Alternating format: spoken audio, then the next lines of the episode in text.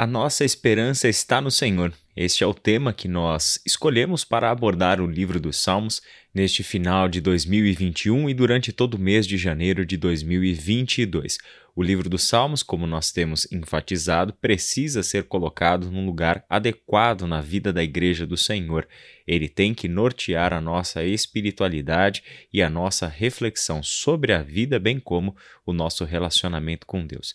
Hoje nós vamos fazer a leitura do Salmo de número 13. Até quando, Senhor, te esquecerás de mim? Será para sempre? Até quando esconderás de mim o teu rosto? Até quando terei de lutar com a angústia em minha alma, com a tristeza em meu coração a cada dia? Até quando meu inimigo terá vantagem sobre mim? Volta-te e responde-me, Senhor meu Deus. Restaura o brilho de meus olhos ou morrerei. Não permitas que meus inimigos digam: Nós o derrotamos. Não deixes que se alegrem com meu tropeço. Eu, porém, confio em teu amor, por teu livramento me alegrarei. Cantarei ao Senhor, porque ele é bom para mim. O Salmo 13 é dominado pelo senso de pressa e de urgência. A pergunta até quando é a pergunta que se repete insistentemente no salmo. São quatro vezes neste pequeno salmo e a pergunta é sempre dirigida ao Senhor. Por que o salmista faz o seu questionamento a Deus? Por que o salmista leva a Deus as dúvidas que mostram as incoerências que ele percebe na sua vida e na nossa experiência como seres humanos? Justamente porque o salmista tem a convicção de que Deus é quem tem as respostas, e é Ele, Deus, quem pode agir para libertar o salmista da sua angústia e do seu sofrimento.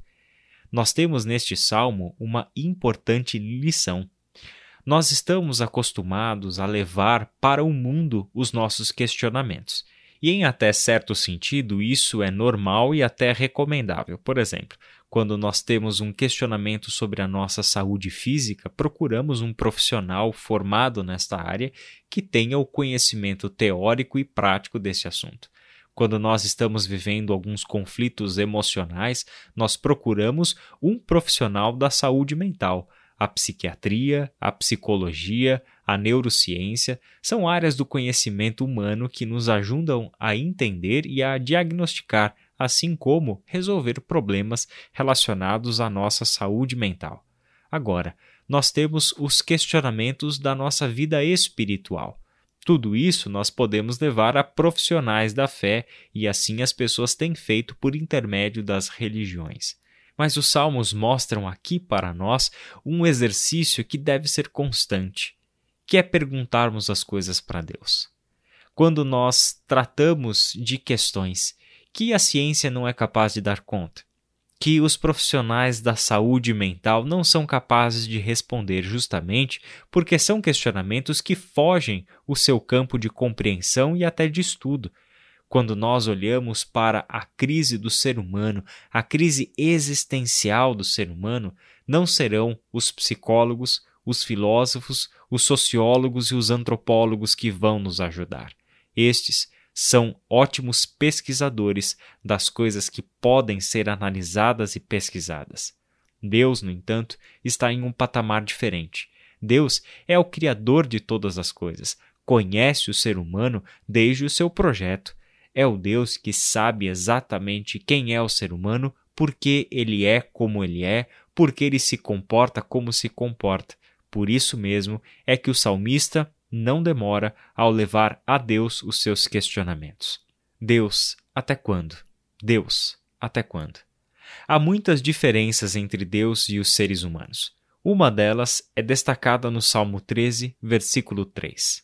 Lemos assim: Volta-te e responde-me, Senhor meu Deus. Restaura o brilho de meus olhos, ou eu morrerei. Aqui se revela o que está impulsionando este salmista no seu sentimento de pressa, de urgência, e é o medo da morte. Deus tem tempo, justamente porque ele é eterno. Só que nós, seres humanos, somos mortais, não temos tempo. Nossos dias são contados, nós sabemos o que nos aguarda. Os tempos de Deus e dos seres humanos não são coincidentes. O homem não pode viver se a morte for o seu último sonho. Se isso for a realidade, se a morte for o seu fim, de que vale a pena viver? E aqui é interessante porque esse salmo fala dos inimigos, inimigo no singular no versículo 2 e inimigos no plural no versículo 4. Quem são estes inimigos? É difícil de dizer. Na verdade, o inimigo aqui pode ser algo bem genérico. Se for no singular, como no caso de alguns salmos, é alguém do próprio povo que cometeu alguma injustiça contra o salmista. Se for no plural, podem ser inimigos do povo, que são as nações estrangeiras, as potências mundiais, como também aparecem em tantos salmos. Mas no caso específico do Salmo 13, parece que o grande inimigo é a morte. O seu medo é que o brilho dos seus olhos está indo embora e a morte está batendo à porta. Justamente a morte também pode ser a inimiga do salmista neste caso em específico. Note que o salmo começou com a pergunta sobre o rosto de Deus: Até quando esconderás de mim o teu rosto? Na percepção da pessoa que sofre, o rosto de Deus está escondido. E justamente por isso que o salmista sofre, ele teme a morte, ele está sentindo que Deus está distante, é, que Deus está inoperante. Por isso, as sombras da noite começam a se aproximar dele, o brilho dos seus olhos se esvaem e a morte se transforma em uma realidade ameaçadora. Porém, hoje nós temos Jesus. E Jesus, segundo os evangelhos, é a face revelada de Deus. Quem vê o Filho vê o Pai. Jesus veio a este mundo para iluminar os que viviam nas trevas. Com Jesus, nós podemos estar certos de que o rosto de Deus jamais está escondido de nós. Em Jesus, a esperança dos Salmos se concretizou. Nós já temos conosco o Messias, aquele que é a face de Deus, aquele que por isso mesmo é a luz do mundo que dissipa as trevas, destrói os inimigos de Deus e derrota a morte. O salmo termina com uma afirmação lindíssima. Mesmo que o salmista indague o Senhor até quando, até quando, ele tem uma esperança dirigida a Deus. Ele diz o seguinte: Eu, porém, confio em teu amor, por teu livramento me alegrarei, cantarei ao Senhor, porque ele é bom para mim.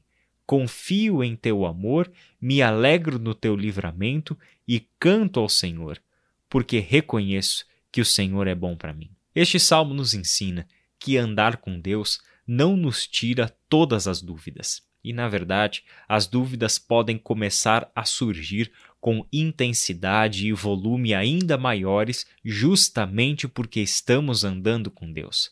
Só que andar com Deus também nos dá a experiência que nos dá o poder para afirmar que, mesmo em meio às dúvidas, mesmo temendo a realidade da morte, mesmo em meio ao sentimento de que Deus está longe e que não está ouvindo o nosso clamor, nós podemos confiar no teu amor e te louvar, porque tu, Deus, és bom para nós.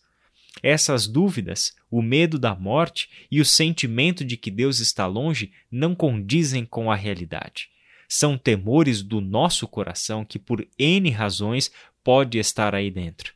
Só que a realidade é esta contemplada no final do salmo. Eu sei, eu sei que o teu amor é digno de toda confiança. Eu sei que tu hás de me livrar e por isso eu me alegro. Senhor, eu sempre cantarei ao Senhor, porque eu olho para trás, olho ao redor, olho para a tua palavra e sempre terei todas as razões para concluir que tu és bom para nós. Vamos orar? Senhor, nosso Deus e nosso Pai, tu és bom para nós. Gostaríamos, Senhor, de separar um tempo de qualidade e trazermos à nossa memória todos os bens que o Senhor tem nos concedido. A dádiva da vida, da família, do trabalho, a dádiva, Senhor, de sermos um povo que pode livremente te louvar, te adorar, se reunir, ler, estudar a tua palavra e nortearmos a nossa vida pelo teu ensino. Pai, são tantas as coisas pelas quais te somos gratos. Obrigado pela criação tão maravilhosa que o Senhor nos deu. Abra os nossos olhos para contemplarmos as tuas maravilhas pelas coisas criadas. Pai querido, lembra-nos, Pai, sempre que tu és o justo juiz e o Rei, Senhor sobre todas as coisas, a quem todas as nações hão de responder. Pai querido, lembre-nos, assim como o Salmo 13 termina, que tu és digno de confiança e nós podemos sim confiar no teu amor.